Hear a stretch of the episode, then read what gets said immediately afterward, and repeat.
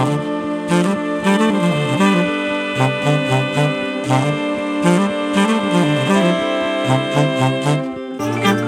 ドバイブスミッドナイトラクザ by 倉園慶三こんばんは。ただいま1月11日水曜日の午前2時37分ですね、えー先週の金曜日かな。あの今年初のね番組を、えー撮って公開したんですけども、えーそこから私としてはあのいつものようにね昨年のようにこう続いていくのかなと思ってたんですがなんと月曜日今週ねえー祝祭日成人の日どっちなんだ？祝日か祭日か分かんないですけどお休みでねあのまあなんかと撮ろうかなって気も気も少ししたんですけどもやっぱこう長く続けていくにはですねサステイナブルにするには、えー決めたことはね一応きっちりと 守って祭日は、やらないということで、えー月曜日も撮らなかったんですけどね。なんか随分とそういうわけでこの番組に関してはあの長いこと休んでいたなっていう感じがね今もまだしています、えーまさにだから何ていうかな今日かな今日が本当にこの、えー2023年のねこのポッドキャスト「ミッドナイトラクザの」えースタートという感じですね。前回のはなんかこう新年特番みたいな全然内容的には特番でも何でもなかったんですけどね。えーおかげさまでねこの番組ではない他の仕事はねもうあの5日ぐらいからガンガン進んでいまして、えー気がつけばね確か年末の放送で、え今年はイベントを36回やったみたいな話をしたんですけど、えー気がつけば1月もねもうすでに4本入っていまして、えーそれとか、えー日曜日はかき上げ塾の講義かな講義かな、えーそれから今日はエフタさんとやってる執筆教室のね、えこれはちょっと今期、えなかなか筆が進まない方が多いようなので、え緊急の相談会というかね。一応あの書けるようなお手伝いもしますということで、えやっているんですが、うん、今日は8時から夜のね夜の8時から始めて終わったのが11時ぐらいだったんで3時間ずっと話しっぱなしでしたね。でその後ねエフタさんと矢部聖子さんと3人で残って1時間ぐらいあのミーティングをしたので終わったのが12時午前0時ということで、えー4時間喋りっぱなしっていうね。まあまあなんとなくあのそんなに大きな声は出してないんで喉はいってないかなと思うんですけどね。この最近書き上げ塾とかこの執筆教室とかねあと今年もすでにやったワントレとかで、えーある共通のね質問というか相談を受けましてね。それがその確か、えー以前の番組で、えー疲れないための3つの方法っていうお話をしたと思うんだけどその中の1つ目ですね焦らないってやつね。この焦らないの反対焦ってしまうんですというこの悩みというかね。で文章を書くにしてもあのなんか早く完成させたくて焦ってしまって手がつかないというね。まあまあまあまあまさにその おかしな状態に陥るんですけどね僕らはね、うん、この問題ちょっと今日は喋ってみようかなと思うんですね。なんで私たちは焦ってしまうのかっていうね。でこれ言い換えるならばですねもうちょっとまあ深刻っつったら変だけど大きな問題というかね。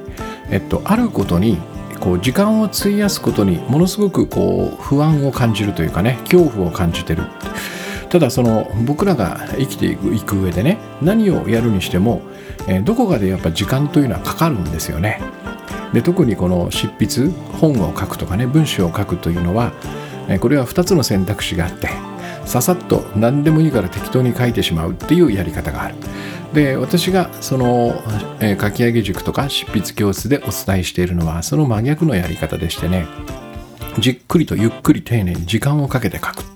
何に時間をかけるのか。例えば言葉の選び方とかね、えー文章の言葉の順番であるとか。それから、まあ、もっと大きな構造であるとかね。それから語尾の処理だとか。まあ本当に細部にわたって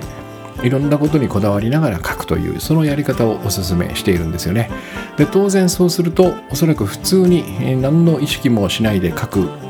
のに比べるとね1.5倍から2倍は最初かかるはずですね。もっと人によっては3倍ぐらい時間がかかる可能性もある。ただなんかここに僕は執筆の醍醐味があると思っているんでなぜここに時間を費やすことがそんなに怖いのかなっていうそんな感じなんですよね。でももちろんその気持ちはよくわかります。その辺りをね今日ちょっとまとめてお話ししてできれば焦らないでいけるようなね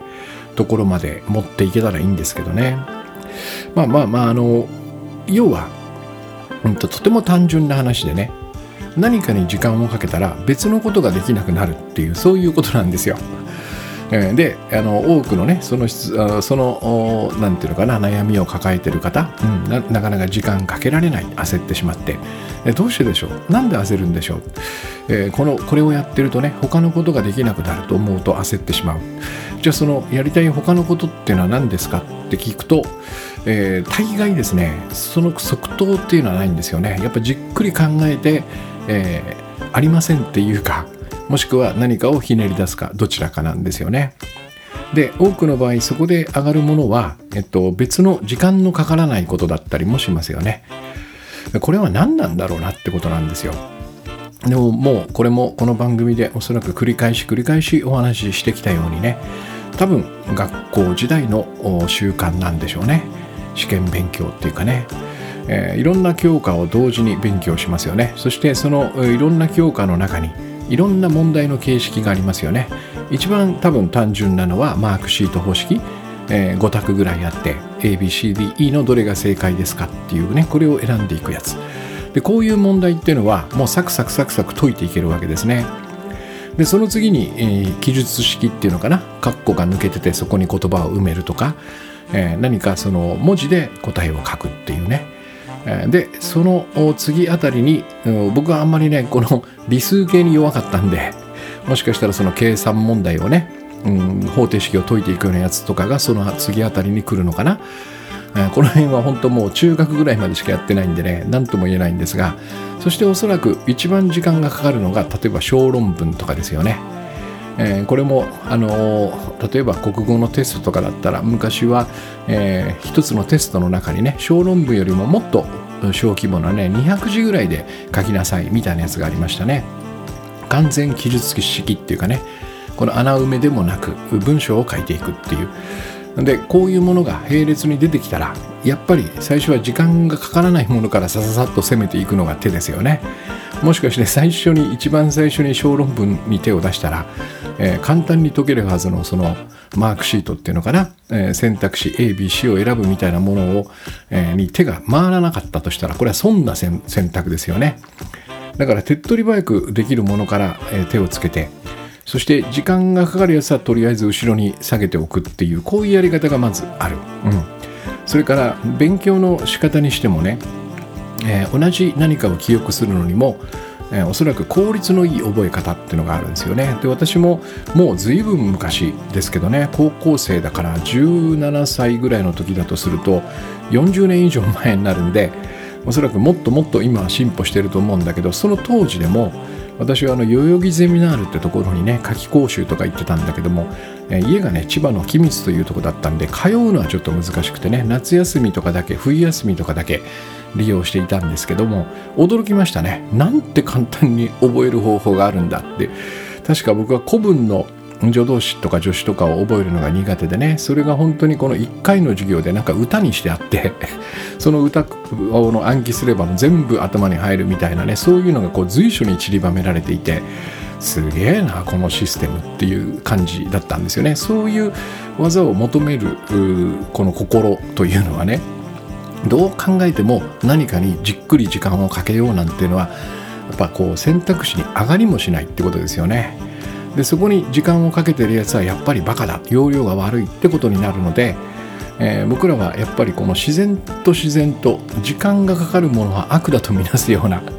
こんな習慣がついているんじゃないかと思うんですよね。ここにやっぱり大きなその原因がありますよね。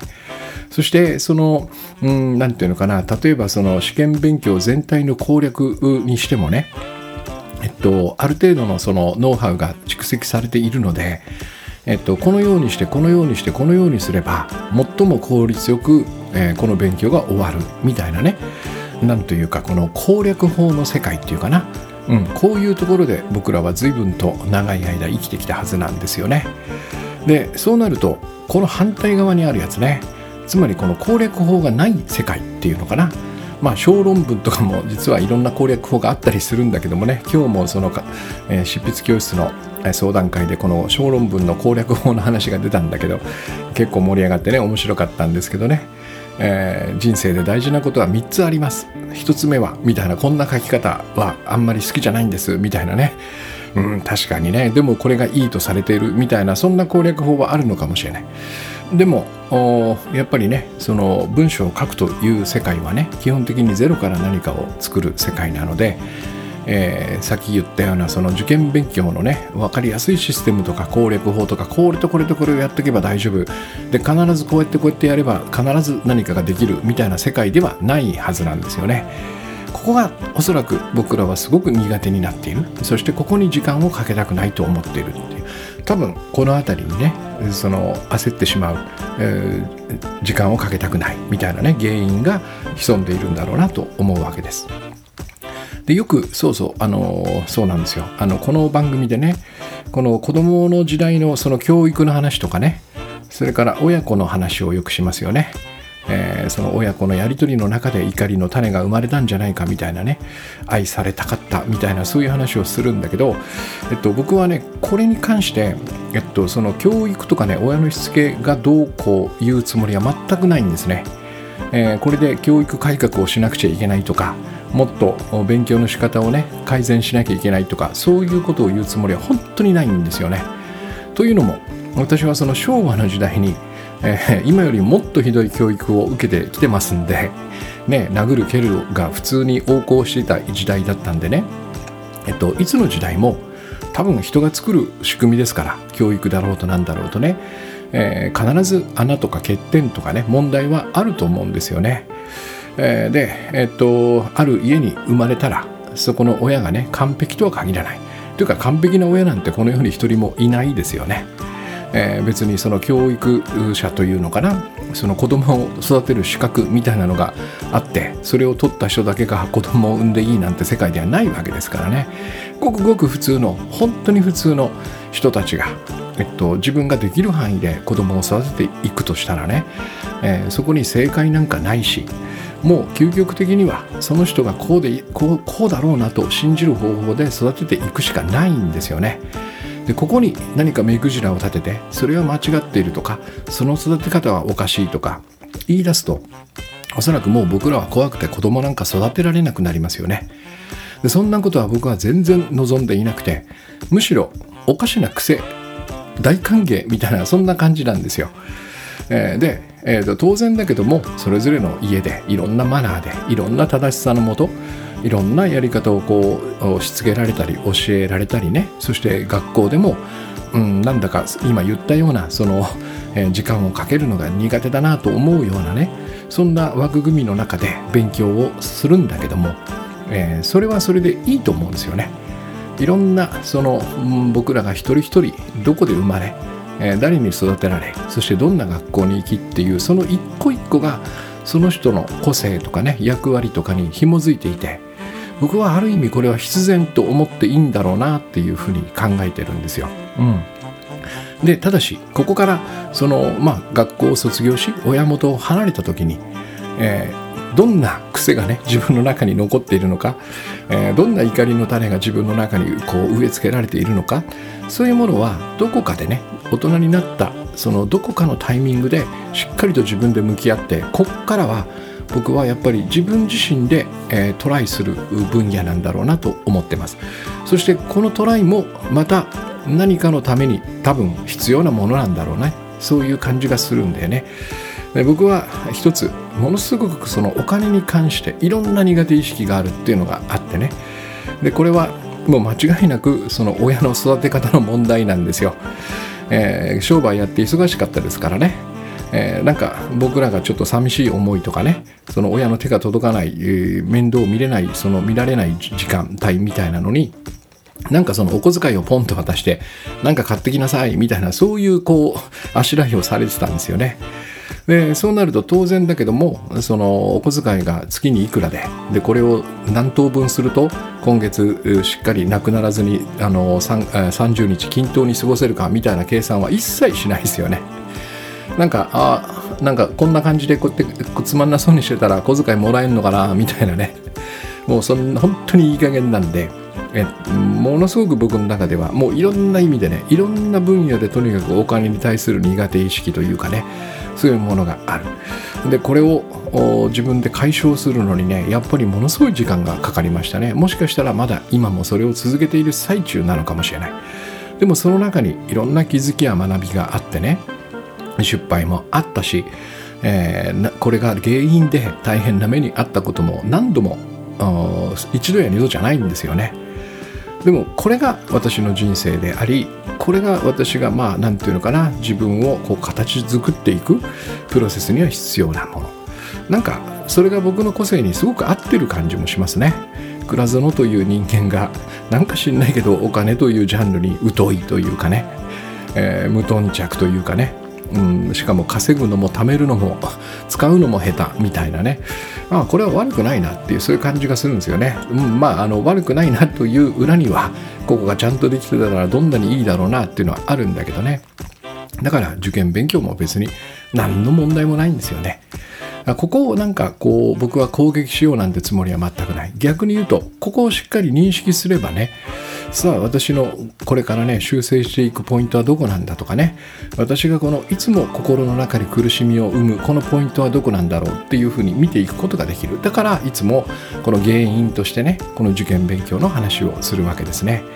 えー、だから本当にあのこの私のする話をねその聞いていただきながらうわーなんか自分が今子育てしてしてるこの感じは間違ってないんだろうかみたいなねそういう心配は本当に無用だと思いますね。まあ一点、まあ、大切に、うん、できるできる範囲でその愛を込めてね育てて育てていけばもうそれぞれのねこれはこれはどっちを選ぶんだとかねここをやらせた方がいいのかそれとも禁止した方がいいのかみたいなことはね本当に自分がこれでいいんだって信じる方を選んでいけばいいと思いますあとはねさっき言ったようにその本人が大人になってからそこをねえー、いろんな形でこう修正していくお楽しみが残っているっていうことでいいんじゃないかなと思いますね。そういうものがなけあるからこそ例えばそのパートナーがねそういう部分に引きつけられたりね、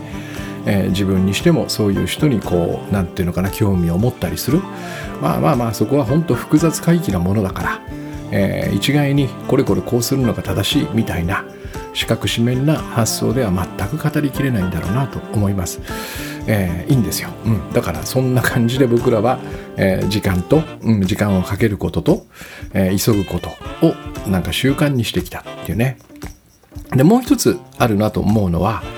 えー、これは、えー、人生は短いというねそういう何て言うのかなまあ常識みたいなもの。僕は全く常識だとは思ってないんですけどね人生はちょうどいいと思ってるんだけどもちょうど良い以外にどうどう測ればいいんだろうっていうね。前も言いましたけど長い短いっていうのは相対な基準なのでね、えー、誰かと比べるしかないんですよ。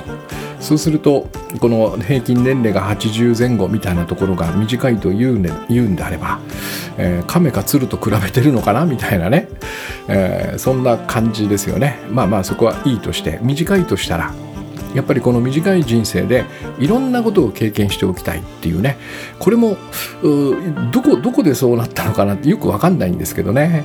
えー、これはなんか受験勉強とはちょっと違うのかなって感じがするんだけどなんか損をしそう人生で損をしそうな感じがするね、えー、で当然これでいろんなことをそのやる方が人生は華やかだしハッピーだしまあその海外旅行もいろんなとこ行ってねできれば世界一周とかやってそれからあの新しい家電とかね新しい電子機器みたいなのが出たらガジェットですよ、えー、全部それを使ってみてねそれを享受するっていうこのやり尽くしてこその人生だみたいなねこのなんだろう価値観っていうのかな。これも僕らの中にもしかしたら根強くあるのかもしれない。だから一つのことにこう没頭したりね熱中したりしてえー、何十年もそこにこうそこだそれしかやらないみたいな人生はつまんないんじゃないかなっていうそんな感じですよね。でこれもおそらくその本を書こうとした時に本当にここだけに時間をかけていいのだろうかっていうねやっぱ疑問疑念が浮かんで当然ですよね。この、えー、人生いろんなものを経験しておかなきゃ損だっていうかね。えー、これもやらないとこれもやらないであれもやらないで終わるなんてありえないみたいなこの感じね。これにとどめとしてねもうとどめのような感じで未来志向っていうのが加わってくるんですよね。これもこの番組で何度もお話ししましたが、えー、未来にね達成したい目標とかね実現したいその夢希望みたいなものを置いて、えー、そしてそれに、うん、それを実現するために、えー、今頑張るっていうこの感じね。でこれは前にもお話ししましたが多くの場合いわゆるサウナ型になるんですね。サウナ型でないとあんまり意味がない。どういうことかというと、まあ、まさにサウナと同じでねサウナというのはものすごく暑くて、まあ、要は不快なんですよ。不快な時間を5分なり6分なり過ごしてでそこからドアをパッと開けて水風呂に入った時にものすごい開放感とそれから清涼感っていうのかな、えー、何かからこう解放されてとても気持ちいいというねこの感じ、えー、これをその僕らはその生活の中で、えー、目標を立ててそれに向かって努力をする。でこの努力は、え楽しかったり楽だったりね、えなんかスイスイとできるようなものでは、えっと、サウナにならないのでやっぱそれなりにこう圧がかかる方がいいわけですね。うわ本当はやりたくない。あでもこれをやらないと実現しないっていうここのせめぎ合いの中で辛い方を選ぶ。で辛い方を選び続けて2年頑張る3年頑張る。そしたらそれがバンと手に入る。まさにねサウナから出た時と同じような効果がここにあるわけですよね。これはこれもやっぱりね最初に言ったその受験勉強が最初の体験なんでしょうね。でこれはあの私たちの頃は高校ぐらいから始まるんだけど今はねもう小学校とかね中学校が当たり前になってきてますからね随分と小さい頃に、まあ、この快感っていうのかな味わうんでしょうねきっとね。うん、でここをこの細かくね丁寧に紐解いていくと、えー、何をやっているかっていうのをねこう細かく見ていくと、えー、やっぱり欲しいのはその未来にぶら下げた人参ですからね達成したいこと実現したいことこの解放の瞬間。そしてまあそのなんつうかなそこのそこの解放感を味わうために必要なねプロセスといえどもやっぱりこの辛い時間は長くはいたくないですよね。だからやっぱりここは早く終わらせたいんですよね。でここで僕らの中に、えー、一つ一つを終わらせていく終わらせていくっていうねこのなんつうのかなこれもやっぱり習慣なんですけどね体感覚というのかな。何かが振られてきた自分にやらなきゃいけないことが今僕の中にある。これをいかに早く終わらせるか。そして終わらせた状態というのを手に入れること。これこそが何ていうのかな幸せなんだみたいなこの感じ。これを随分と僕らは身につけてる感じがするんですよね、えー、次次次っていう感じ。この未来志向になれば必ずそうならざるを得ないんですよね。プロセスが辛い。そして達成してああ終わった。よし。じゃあ次って言ってね。またプロセスが始まる。ああ早くこれが終わればいいのになっていうね。で私もその編集者時代編集長時代にね、まあ、管理職の立場にいたんだけども、えっとまあ、編集の仕事というのはまさにその答えのない仕事ね、えー、これとこれをやれば終わりというのが、えっと、あるようで全くない、えー、例えばある記事をね企画してこういうのを作りましょうと言ってその編集担当と私が打ち合わせしてまあこれでいいよこれでいこう GO を出しますよね、えー、いくつか取材があるもしくは製品を借りて、えー、と試して使ってみるみたいなことがその記事の中に含まれているとする。ただ、えー、と予定していたその目玉のね取材相手がスケジュールが合わなくて今後は、えインタビューが取れませんっていうことが起こる。それから借りれるはずの新製品が発売が遅れて今月はまだ、えっと、サンプルというかね、えっと、使用品というのかなそういうものが届かないだから実機がないので、えっと、使ってみたレビューみたいなのが書けないみたいなことがガンガンガンガンこう日々日々起こってくるわけですね。でそれを、まあ、なんとかこうしのぎながらその代わりにじゃあ別の人をインタビューしようとか別の製品に変えてみようとかっつってその編集者の采配の中で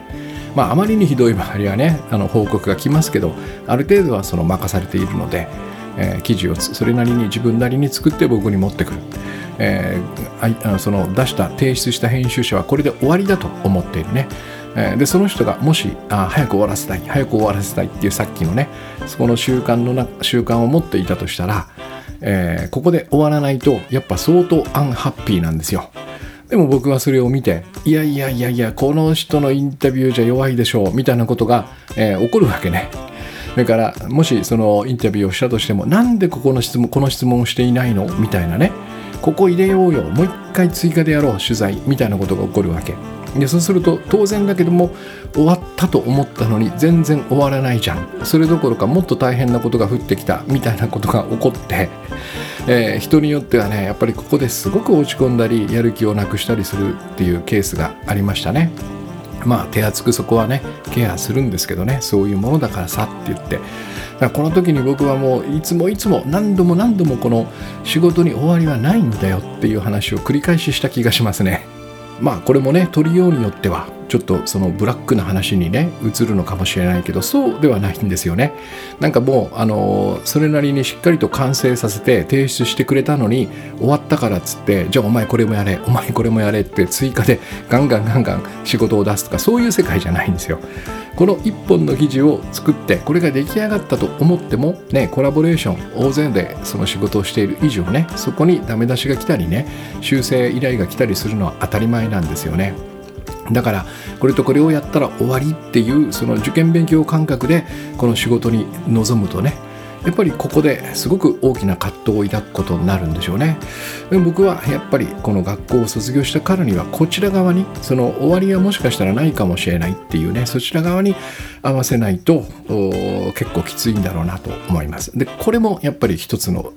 何て言うのかな焦ってしまう早く終わらせたいで一つのことに時間をかけたくないっていうことの要因になってますよね。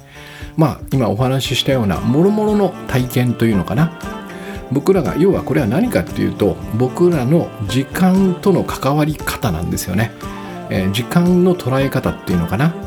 まあ簡単に言えばその今という時間は、えっと、基本的には、ね、いつだってあまりいいいいものではないと、えー、だから、えー、ここに使わないで取っておこうとする感じですよね。なんかに似てますよね。お金かな？やっぱりね。えっと、お金は使ったらなくなる。だから、えっと、よなんか無駄なものに使わずに、えー、いつか、えー、本当に自分が欲しいものを買うために取っておくみたいなね。ちなみにこの感覚がさっき言ったね私の中に完璧に欠如しているそのお金の感覚なんですよ。えー、そんなこと一度も考えたことがないんですよね。でも多くの人はねやっぱり時間をこのように捉えてますよね。えっと将来もうちょっとね、この将来も近い将来なんだけどね明日か明後日かわからないけどそこでもっとそのいいことがあると。だからそのために時間を取っておかなくちゃいけないっていうね、うん、でもあのお金と違って時間っていうのは貯金もできないし貯めておくこともできないんですよね。だから、えっと、一つのことに時間をかけずに早く早く終わらせて、えー、余らせておこう。余らせておこうっていうねこの感覚なんでしょうね。でもこれよく考えるとねえーと、例えばものすごく自分が好きでハマることを見つけたとしますよね、えー、当然だけどもそこにはハマるわけだから、えー、多くの時間をかけてしまいますよね。でこの時に僕らはその時間を過ごしながらあれやばいぞっていうねちょっとした恐れや不安を抱くんですよね。これやってて大丈夫かなっていうね。あれそういえばここにはまると他のことができなくなるんだったよなみたいなことがねこうボバボバッとこう頭によぎっていかんいかんいかん。ここにここに時間をかけすぎちゃいけない、えー、つまりえっと、好きなもの熱中してしまうもの自分がハマりそうなものそういうものをこう無意識にね避けてしまう可能性がここに出てきますよね。だからよくここであの耳にするのがね過集中って言葉なんですよねえー、なんかこの文章を書くのは楽しいんですけどもなんかあまりハマって書きすぎると過集中になって、えー、ものすごく疲れて翌日影響が出るんですみたいな話がねあるんだけど集中というのは僕に言わせればしているかしていないかの2つに1つなんですよ。えー、というのも集中している状態って何かって言ったらそれ以外のことを考えていないってことですよね。えー、つまり例えば文章を書くんであればえっと、このあとテレビ見たいなとかね YouTube 見たいなとかね今ソーシャルはどうなってるんだろうかということを気にしていないということなんですよ。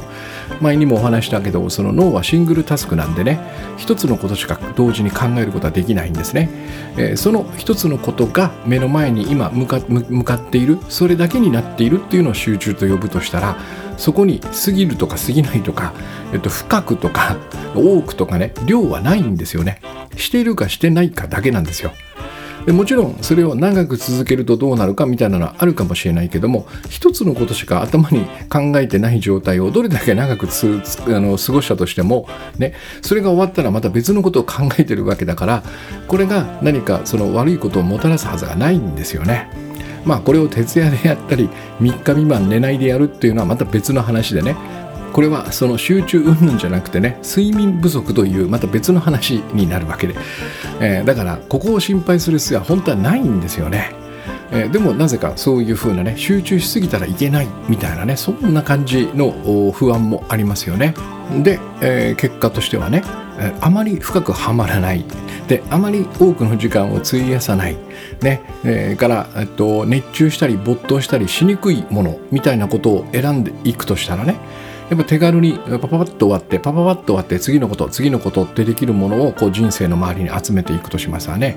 でそうすると当然だけども、えっと、私は一体何が好きだったんだっけ？っていうところに出くわしますよね。これはもう必然。でこうやっていきながらやりたいことが見つからない、えー、なんか手応えのある仕事に就けない。っていうのはちょっとやっぱその戦略とゴールがずれてますよね。えー、好きなものっていうのはやっぱり自然にはまってしまうし手応えのあるものにはやっぱり時間をかけてしまうしね、えー、でもそれは良くないんだってことになるとなんつうのかなこう、えー、そこそこ好きでそこそこハマれるものを集め始めてしまうんじゃないかなそれしか僕はないと思うんですよね。あるいはね、ものすごくうがった見方なんですけどねもしかしたらこの、えー、一個のことにあまりね深く時間をかけさせないようにするという習慣をつけることに何か別のメリットがあるんじゃないかみたいなこの疑いを持ちたくもなりますよね。なんか一人の人間が一つのことにはまらない方が何か都合がいいことがあるのかもしれないみたいなね。まあこの辺はあのどうでもいいんだけども、えー、もしそういうものがあるとしたらね、えー、なんか僕らはあえてその好きなものから外れる。そしてなんか熱中するものから外れる。でなるべく一個のことに時間を費やさないようにするみたいな、えー、本当は望まない生き方をしているのかもしれないっていうね。時間との関わり方をしているのかもしれないっていう。こんなまあなんつうのかな。こう疑念というかね。そういうものも僕は時々こう持ったりもするんですよ。だからやっぱりここでねあの時間との関わりっていうのかな。前も言いましたけど時間というのは人が作った道具に過ぎない。ここをね自分の人生とどうすり合わせていくか。それぞれの自分の個性やね、えっと、80億の80億分の1の違いを持った存在としてどのように関わっていくかっていうのをもう一度自分で決め直すということがね必要なんじゃないかな。まさに私がさっき言ったこの学校を卒業して親元を離れね、え世の中に出て自分で何か仕事をするその時にもう一回だけねこの習ってきた 身につけてきたこの習慣になってきたこの時間との関わり方みたいなのを見直す必要があるんじゃないか。そうでなければやっぱり一冊の本をじっくり腰を据えて書くとかね、えー、書き上げるとか本だけじゃなくて何か自分がやりたいことをねそこにこう深くはまっていくみたいなことはどうやっても無理じゃないかなと思うんですよね。それをやろうとすれば必ず、えー、まだ終わらない。ねまだ終わっていない。早く終わらせたい。そしてこの一つのことにはまっていたらあまり良くないんじゃないかみたいな疑念恐れや不安に襲われますよね。こここここことその自分が書きたい本をじっくり書くっていうのとどう折り合いをつけるのかっていうねここが大きな課題になってくるわけです。でも結論は一つしかなくて、えっと、実在する時間は今ここしかないっていうここに尽きると思うんですよね。でこの今ここって話をするとねまああの結構今私はねこういろんなあのソーシャルとかメディアとかいろんなものを見ている中でこの今ここっていう言葉が以前よりも結構注目されているなって感じはするんですよ。多くの人がこの今ここというキーワードを気にしていると、えー、でもまああのー、じゃあどうするかっていった時にやっぱりこう座禅とか瞑想とかね割とこう特別な、え、行為としてそれを捉えてね、え、座ってえ今ここにあるんだ、まあ、これも悪くないと思うんだけども僕はここでいつもね山の行より里の行っていう言葉を思い出すんですよね。これは要はあの修験者がね。その山で修行しますわね。えー、でこれをそのそこの山の修行して身につけたねまあ何て言うのかなこう技とかね。そのまさにマインドセットみたいなものを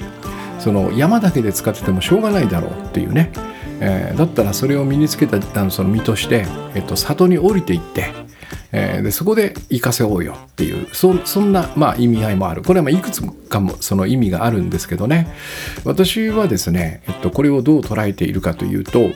えっと、もちろんそのね修験者として山にこもって修行するのも悪くないんだけどもこの日々の生活の中で今ここの修行っていうのはできるっていうふうに思ってるんですよ。別に座禅瞑想も私もやりますからね、えっと、そこを否定はしていない、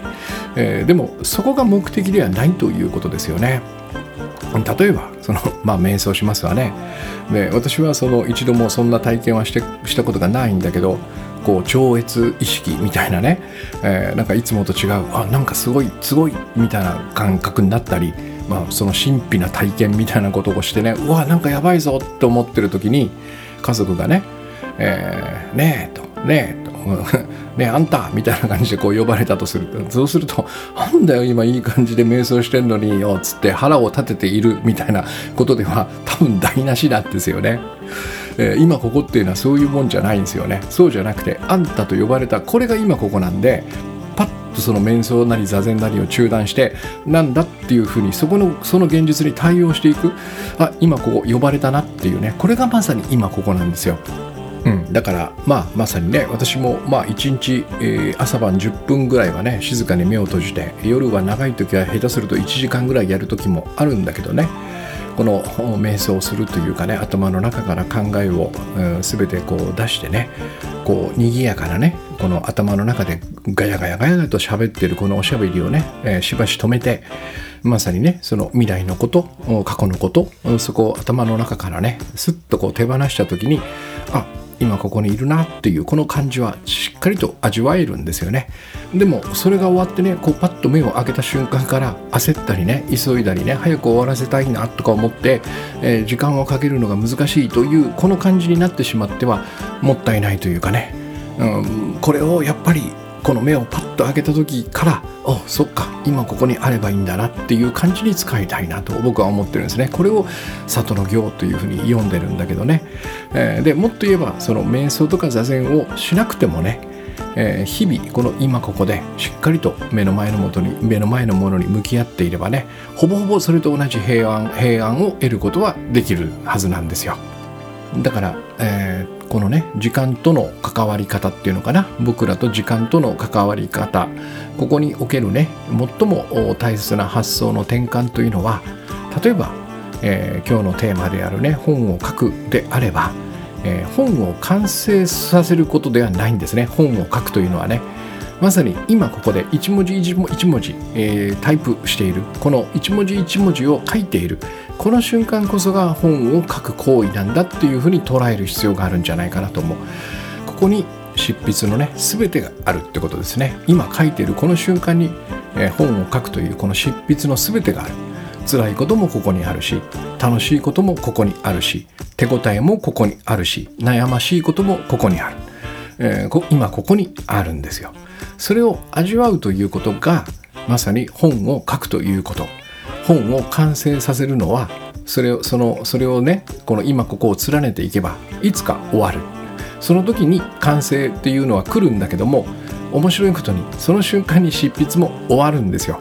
で僕もその何冊も本を出したことがありますけどね。えー、書いてる時はあ本当にあ辛いな早く終わらないかなって思いますよ。ね今みたいにあんまり今ここを意識しないで書いてた時はね特にそう思いましたね。あ終わった終わったで終わった瞬間もなんかやっぱりサウナ型の開放感得られますよね。えー、でそこから何が始まるかって言ったらちょっとこの販売営業みたいなね、まあ、筆者といえどもそれをやるんだけど僕はそこは大して好きでもなんでもないんですよね。で思い出してみるとあそういえばもう書くという行為は終わっていたんだなっていうそんな感じ。うん。なんかやっぱりこうねじれてるっていうかね。何かを誤解してますよねそのやり方っていうのはね。本を書きたいのか書きたい。じゃあ執筆しよう書きます。その今ここここに執筆ということの全てがあるってことですよね。うん、デートするんでもそうですよ。今この大好きなねパートナーと一緒に街を歩いている。この瞬間にデートの醍醐味デートの全てがあるわけですよね。えー、家に帰ってああ今日もつつがなくデートができたなってここれはもう終わっていてデートではないんですよ。でもなぜか多分僕らはねこの余韻の中に幸せとかね達成感とかそういうものがあると思ってるんだけど違いますよね。今ここに達成感も全てあるんだと僕は思います、えー、書けたっていうこの感じね。おおできたぞ。とこの一文随分と苦労したけどなんとか形になったなっていうね、えー、そこに多分幸せもあるんですよ。だからそうやって見るとね、えー、ここに時間をかけずしてえっと、人生はどこに時間をかけるんだろうっていうね、えー、そういうことになりますよね。とてもこれは単純な話だと僕は思います。まあいろんな話をしてきたんでねこうまとめてみるとね要は僕らの中にねもう子供の頃からこの時間に対してね、えー、今今ここ今ここに時間をかけてはいけなくてえっと、なんかその将来のもっといいことのために、えー、時間を取っておかなくちゃいけないっていうこのおかしな感覚。取っておくことはできないですからね時間というのはね、えー、そもそもそんなことはできないものなんだけどなんとなくそんな感覚をこうまといながらねえー、生きてきたっていうその経緯がある、うん、そして、えー、一つ一つ一つのことをね終わらせていくことがなんか気持ちいいんだっていうこのこれもちょっとした誤解だと思うんだけどね、えー、そういうものがあるということをこう認識しつつねちょっと待てよと時間との関わり方っていうのはその教わったやり方だけじゃなくていくらでも自分で決めていいんだなっていうねここに立ち返りそしてそっか何かをするというのはえー、今ここでそれをしていることが全てなんだなっていうふうに発想を変えるわけですね。えー、もちろんそこに期限があったり締め切りがあったりする場合もね少なくないと思います。でも関係ないんですね。だとしても今ここで何かをやっているという事実は、えー、変わりない。でそこだけがリアルなんですよ、えー、それ以外に、うん、多分リアルなものは何もない。だからそこで味わい尽くさないと、えー、僕らはきっとその氷の上をねスルスルスルスルと滑るように多分日々を暮らしてしまう、えー、だから、えー、そうではなくて、えーと、一歩一歩ザクッザクッとねこう爪痕を残すように、え、それをやってるこの瞬間にその全てがあるんだっていう認識で、え取り組むということかな。で、えー、さっき言ったようなその昔の習慣を持ってね、えー、暮らしているのでね、えー、意図的に意図してですよ意図して時間をかけていいんだっていうことを自分に許さないとダメですよね。やっていいよっていう感じ。これもなんかやっぱりこう親が子供に言ってあげるような感じなんでしょうね。子供はなんかここに時間かけたら良くないことが起こるとかね。集中しすぎちゃダメなんでしょうみたいなことを思ってるわけね。そういう自分がそういう自分が自分の中にいる。そこに対していいからいいから安心して落ち着いてじっくりと取り組みなさいっていうふうに言ってあげられるかどうか。ここがとても大切なポイントなんだと思いますね。そして、えー、もっともっと重要なのはそれをやってどうだったかってことを味わうことですよね。なんかいいこと全然なかったっていうんだったら今まで通り氷の上を滑りながらねこのここに時間かけないでもっといいことに使うみたいな感じでやればいいんだけどおそらく僕はこの今ここでね、えー、執筆なら執筆この書くということこの瞬間に何を味わえるんだろうっていうことを体験してみる、えー、おそらくこれに勝るものがあったら あったとしても僕らはそれは味わえないんですけどね今ここで味わえるものしか味わえないんだけどもこれ悪くないなと思えたらそういう今まで得てきたね身につけてきた習慣というのを、えー、それに変えていくことができるんだろうなと思いますね。えー、そしてあの最後にね、えっと、佐々木さんと共著で書いた不安ゼロで生きる不安ゼロで生きる技術というね、えー、三笠書房さんから知的生き方文庫というシリーズでね出した本があるんだけどここにもこのテーマの、えー、話を一つ書きましたね。要は本当に僕らはたくさんのことを経験する方が幸せなんだろうか。それとも一つのことをじっくりとね、えー、探求し追求する方が幸せなんだろうかってこの問いなんですよ。でこれは僕は結論としてどちらも同じであるというふうに書いたんですね。えー、なぜならば、えっと、深く掘っていけばいろんな景色が見えるんですよ。でこれはいろんなところに行っていろんなものを見る景色と実は同じじゃないかと僕は思ってるのね。えー、だから結果としていろんなところに行っていろんな体験をするのと一つのことを掘り下げることっていうのは、えーおそらく同じことを味わえるっていうことになる。そのぐらい深く掘れば掘るほど違う景色が見えてくるんですよ。だから実はこれあの違いはないんですよね。そして面白いことに。これは私ももう還暦になったからねなんとなく実感として言えるんだけどもどちらを選んだとしてもああ反対側をやっとけばよかったなって思うんですよ。うん、だからもういろんなことに手を出さなきゃと思ってね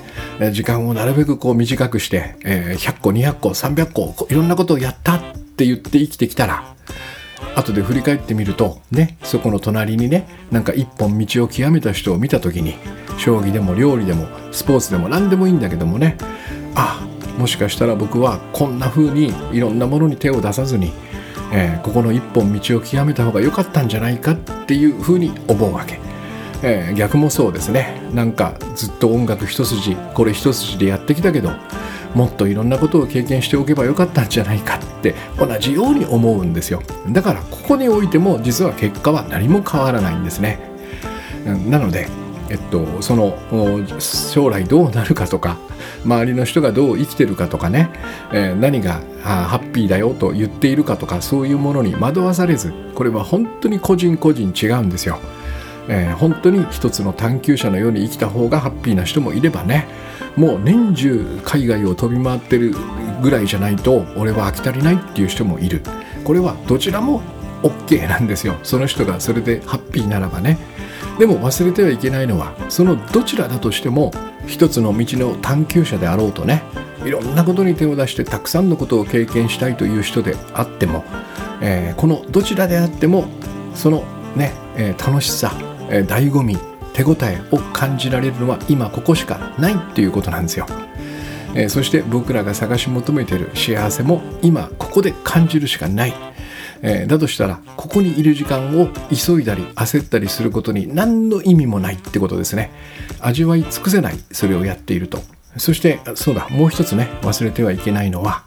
えー、僕らはそんな感じでね、えー、今お話ししたようにこの何かに時間をかけるということをねなるべく避けてもし生きてきたとしたらここに慣れてないっていうことがねここを忘れてはいけないんですね。だからおそらく時間をかけ始めるとちょっと苦しい感じがしてくるはずです。もともとこんなところに時間をかけちゃいけないんだよ次行かなきゃ終わらせなきゃっていう感じで生きてきたんでねえー、少しでも日頃よりもまさにねこの今ここで何かにクッと入ってきて、えー、入り込んでね、えー、ちょっと時間かかってるなでもなんかあんまり進んでないなっていうこの感じがものすごくまどろっこしく感じるはずです。ここにね惑わされないというかね騙されないようにすることが大切ですよね。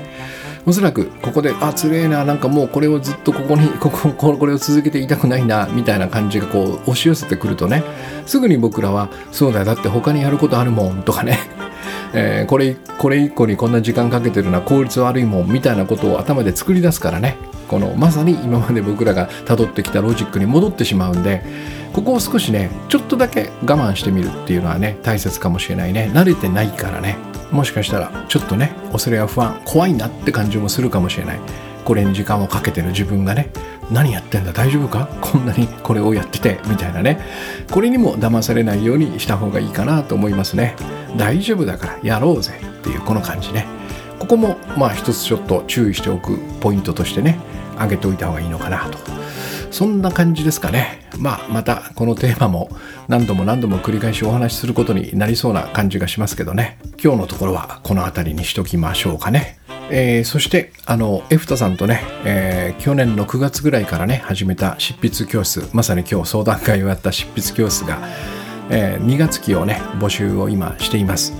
えー、これが1月の28日に初回講義がありますんで、えー、で、え、っとこれ最近ですね継続の方が4期からの継続今回5期になるんですけどね4期からの継続の方が半数以上ね申し込まれることが多いのでえー、定員が結構きっちりと決まってますんでご希望の方は、えー、早めにぜひお申し込みください。それから同じエフタさんとですねその翌日1月29日にあの年末にやったトークライブねこれを定期開催することにしまして、えー、エフタ倉園のクリエイティブ講座と題してねえー、創作と自分を発信する人のために役立つ話というのでね。なんかエフタさんとはこの先あのクリエーションをテーマにしたある種のコミュニティのようなものもねやろうという話で今日盛り上がったんで割と具体的なことがもう今日上がってきてますんでね。このトークライブと執筆教室を、まあ、皮切りに、えっと、クリエイターの方々ね何かものづくりをする方をこの今のね2023年のトレンドの中で応援したいなというそんな、えー、まあいろんな企画をね今考えてますんでまずはこの執筆教室28日から29日渋谷ファクトリーというね前回と同じ会場で、えー、トークライブをやりますんでねえっと、よかったらぜひご参加ください。では、そんな感じで、うんとですね、今日は、えー、今ここで、うん。えー、これをやっている。これこの瞬間が全てなんだ。これが仕事執筆自分のやりたいこと遊び何でもいいですね。風呂に入るあらゆること。これを今ここで味わうというこれが人生でありこれが幸せでありこれが、え、醍醐味でありこれが全てなんだという感じでね、えー、焦らずに急がずに全くその必要はないんだ時間かけていいんだよって自分に言い聞かせながらね許してあげながらいい一日をお過ごしください。ありがとうございます。